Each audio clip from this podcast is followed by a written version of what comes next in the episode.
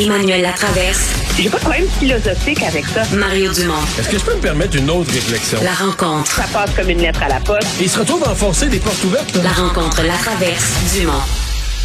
Bonjour Emmanuel.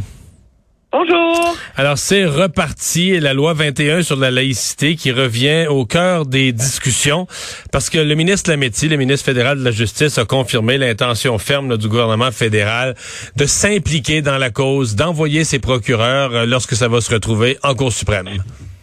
Oui, ce que de surprenant dans cette décision-là, c'est qu'il l'explique comme si ça allait de soi c'est certain qu'une fois que la Cour d'appel se sera prononcée, ben, nous allons intervenir devant la Cour suprême, parce qu'à partir de ce moment-là, ça devient un enjeu national. Là, on a envie de dire euh, stop, parce qu'il y a eu deux campagnes électorales qui se sont déroulées sur le sujet. Puis ça n'a jamais été exprimé ainsi par. Ben lui, euh, lui dit qu'il a toujours répondu que le gouvernement fédéral avait un devoir. Mais dans les deux campagnes, quand M. Trudeau n'a pas été pareil. Dans la première, il était complètement flou. Dans la, dans la deuxième, dans la deuxième, l'automne passé, on, on, comprenait quand même entre les lignes. Euh, en on compre... C'est pas surprenant. Moi, je trouve que c'est très maladroit de l'annoncer avant euh, le jugement de la Cour d'appel. Je trouve qu'il y a comme un manque de différence là, pour les tribunaux dans cette décision-là. En même temps, euh, objectivement, mon commentaire a hérissé beaucoup de nationalistes au Québec, mais je pense que légalement, et constitutionnellement, le gouvernement fédéral n'a pas trop le choix à un moment donné. Là. Euh, et ce qui inquiète le gouvernement fédéral, c'est de voir Québec utiliser de manière préemptive, donc avant que ce soit nécessaire la, la clause dérogatoire, la clause d'un obstant. Et là, l'ayant fait coup sur coup sur deux lois, la laïcité et la langue, mais la réalité, c'est que si Ottawa c'est pas, pas que je suis d'accord ou pas d'accord, mais je pense que c'est l'analyse factuelle à avoir. Si le gouvernement fédéral, dont c'est la responsabilité première de protéger et défendre sa propre constitution et sa propre charte des droits et libertés, laisse la voie à un gouvernement provincial, en l'occurrence le Québec, de charcuter finalement comme un gruyère la Charte des droits et libertés, ben, il faillit à son devoir à l'échelle nationale. Ouais, mais la clause dérogatoire, elle existe ou elle n'existe pas? Elle existe pour que les provinces puissent l'utiliser au besoin. Est-ce qu'on peut l'utiliser de façon préventive? Ben, si de ben, toute façon, tu as l'intention de l'utiliser après coup au besoin, peut-être mieux de pas faire perdre le temps à tout le monde, là, pas créer de faux espoirs puis dire ben moi, regardez, mes intentions sont claires. Euh, euh, oui, mais c'est même pas clair. Je veux dire, y a, est-ce que ça s'applique à est-ce que la clause dérogatoire s'applique peut s'appliquer à tous les éléments qui sont dans avec lesquels le gouvernement du Québec l'invoque? Hmm. Dans le cas de la laïcité, la Cour supérieure a dit oui. Dans le cas de la loi 96, on le sait pas. Moi, ça me surprend pas. Je pense que c'est dans c'est dans les c'est dans la, la tendance et dans l'idéologie d'un gouvernement fédéral de le faire. Je pense qu'il y a une façon là-dedans aussi d'essayer de serrer les ouïes à M. Legault. Parce que tu peux pas être à moitié enceinte, ben tu peux pas être à moitié souverainiste. Puis si tu me dis, moi je suis souverainiste, je ne crois pas au Canada, je ne crois pas à sa constitution, je ne crois pas à sa charte, je ferai tout en mon pouvoir pour préparer la souveraineté du Québec et ce faisant, aider le Québec juridiquement du reste du Canada, ça se défend. C'est la logique d'un souverainiste. Tu peux pas dire, moi, je reste dans le Canada et je me soustrais à sa constitution.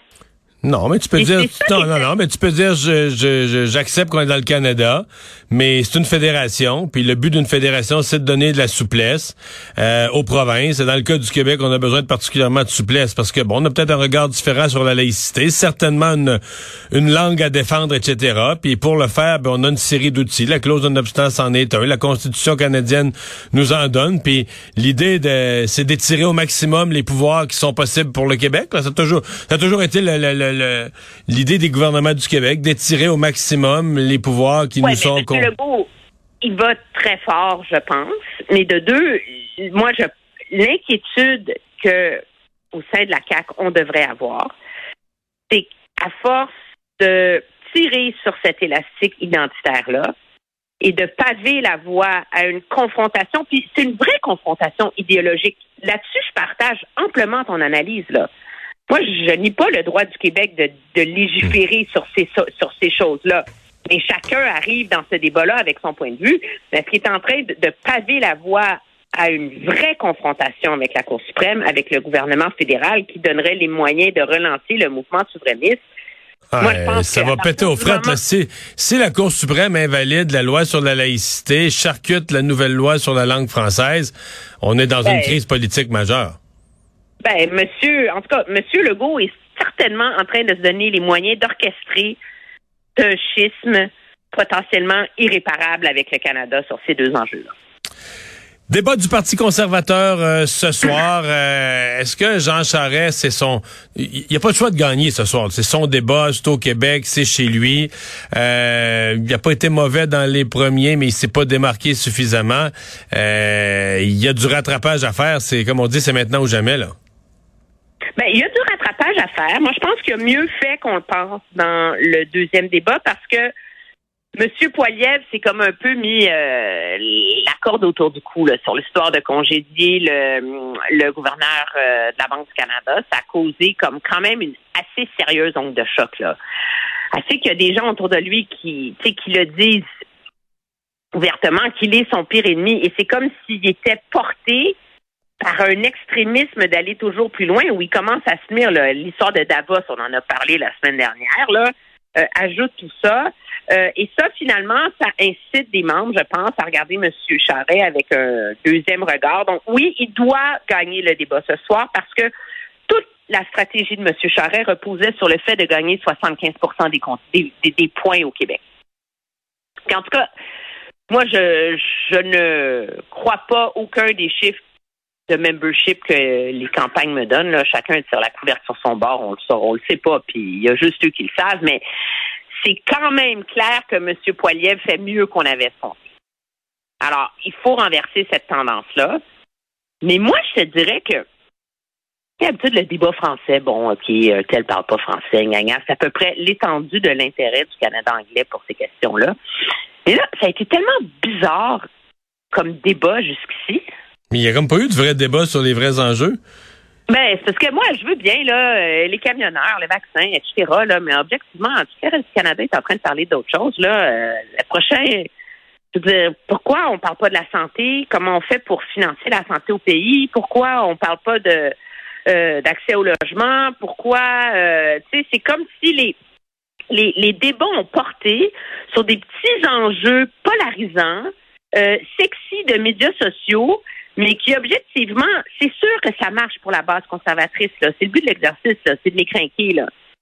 Mais tu peux pas rater l'occasion que pose une course à la direction, c'est d'ouvrir la fenêtre sur ton parti. Il y a comme il y, a un coup de pub gratis là-dedans, là, puis tu es supposé le saisir. Là. moi, jusqu'ici, tout ce que j'entends des gens autour de moi, c'est Ouh, ouh, confort. Sont-ils conspirationnistes? Sont en train de devenir Trumpiste? C'est comme s'il y a un côté rébarbatif pour une partie de l'électorat qui devrait être en train de courtiser. Puis ce soir, ben, c'est la dernière chance de renverser cette tendance-là. Ouais. Est-ce qu'on s'attend à ce que, je sais pas, euh, des, des, des, des, lapins qui sortent du chapeau, euh, des surprises? Euh, est-ce que Jean Charest pourrait essayer de, de, pousser dans ses retranchements, par exemple, sur la question est-il un complotiste, là, de pousser dans ses retranchements euh, Pierre Poilievre? Puis euh, l'autre question que je me pose, c'est est-ce que les tous les débats de la journée, la loi 21, loi 96, euh, le fédéral s'en mêle, s'en mêle pas. Est-ce qu'on risque de se retrouver, est-ce que, dans le fond, est-ce que le débat risque d'être happé par l'actualité, qui, qui, est de l'actualité fédérale au Québec, là? Ça, c'est intéressant parce que M. Charret, lui, ne s'en cache pas. Il dit, moi, j'irai en cours suprême. M. Poiliev dit non. Donc, est-ce que M. Poiliev va saisir ça dans l'actualité d'aujourd'hui pour, dans la section gagner plus de sièges au Québec, pour euh, reprendre le dessus du débat, ça reste à voir. Parce qu'il y a quand même, on est posé aujourd'hui par les immigrations, d'inflation, de sécurité publique, de contrôle des armes à feu de santé, de gagner plus de sièges au Québec, de langues officielles, d'environnement, de commerce, de politique étrangère et le futur du parti en deux heures. C'est beaucoup de matériel. Ben, ça me semble euh, beaucoup de matériel. Mais, regarde, c'est, très imprévisible ce genre de débat-là, mais c'est certain que, euh, que c'est le débat de la dernière chance. C'est le débat de la dernière chance pour Jean Charest. C'est le débat de la dernière chance pour le Parti conservateur dans le cadre de cette course-là de démontrer qu'ils sont vraiment prêts à gouverner. Là. C'est que c'est vraiment un gouvernement en attente, puis que c'est pas un gouvernement euh, marginal de, de, de contestation à droite. Là. Puis malheureusement, c'est l'image qui en ressort de plus en plus pendant cette course. Euh, un petit mot vite vite sur euh, l'aide médicale à mourir, le complément, on pourrait dire, ou l'ajout qui avait été soigneusement étudié par tous les partis au Québec sur les personnes, le consentement préalable, les personnes qui ont l'Alzheimer, qui savent qu'elles vont perdre leur, leur faculté, leur capacité. Euh, c'était déposé ce matin. Il reste quelques jours de chambre d'ici la, la, fermeture de l'Assemblée nationale. Euh, qu'est-ce, qui va devenir de ça? Ben, ça va être adopté en deux semaines, selon toute vraisemblance, sous prétexte que la commission spéciale transpartisane, donc que tout le, déblayage et la réflexion a déjà été fait. Moi, je suis ouverte à reconnaître le droit à d'autres d'obtenir un consentement préalable en cas d'Alzheimer ou quoi que ce soit. Je pense qu'on atteint des seuils dans l'aide médicale à mourir où c'est aussi personnel et intime que, la, que le droit à l'avortement. Euh, mais j'ai une inquiétude à l'idée que sous prétexte qu'un comité transpartisan, mais il y a quand même un député de chaque parti seulement là-dessus, là, c'est pas pour l'ensemble des élus là, qui ont mené cette réflexion de longue haleine qu'on va classer ça en deux semaines. Donc, en quatre, cinq jours d'audience, tu je trouve que c'est... Euh, j'ai comme... Euh, j'ai un malaise, j'ai une inquiétude face à ça. Euh, c'est bien de dire que le Québec est précurseur, est avant-coureur d'autres juridictions dans le monde, mais c'est comme si tout d'un coup on rochait ça. Ouais, Moi, mais... ça, me, ça me laisse un malaise. Peut-être qu'il n'est pas justifié, puis qu'une fois que les audiences vont avoir ben, lieu, tout ça va être clair. Mais c'est parce que c'est vrai qu'il n'y avait pas, il y avait pas tous les députés, il y avait des représentants de chaque parti lorsqu'ils l'ont étudié. Sauf qu'ils l'ont étudié longtemps, euh, considérablement. Ils ont écouté à peu près tout ce qu'il y a d'experts, tout ce qu'il y a réfléchi sur la question au Québec, euh, les médecins et des groupes. Donc, je, moi, si on me disait que ce projet de loi a déjà été hors Parlement, dans un processus plus large, a déjà été considérablement regardé, analysé. Euh, je, serais enclin à croire ça. Là. Je serais enclin à croire ça. Sincèrement, j'espère qu'ils vont l'adopter. C'est sûr que c'est pas idéal. On se comprend que sur quelque chose d'aussi sensible, de bulldozer le ben, processus législatif, là, c'est loin d'être idéal. Mais ben, bon. C'est ça. Moi, c'est c'est là que j'ai un malaise parce que quand même, il y a une réalité, c'est quand l'intention est très claire dans le rapport de la commission que j'ai lu, tout ça, mais la, la, réalité légale, il y a quand même une marge entre les deux. Puis, je sais pas, moi, ça me. Je trouve que pour des enjeux aussi graves, aussi sérieux, aussi intimes, ça me. Ça me, ça me met un malaise. Surtout que je vais t'avouer que je ne peux pas me libérer de l'idée qu'au Québec, on est en, faveur de ce consentement anticipé en cas d'Alzheimer ou de maladies neurocognitives dégénératives parce que tout le monde est animé de la peur de nos CHSLD. Non, faut pas que ce soit.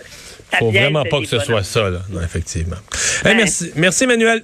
À demain. Au revoir.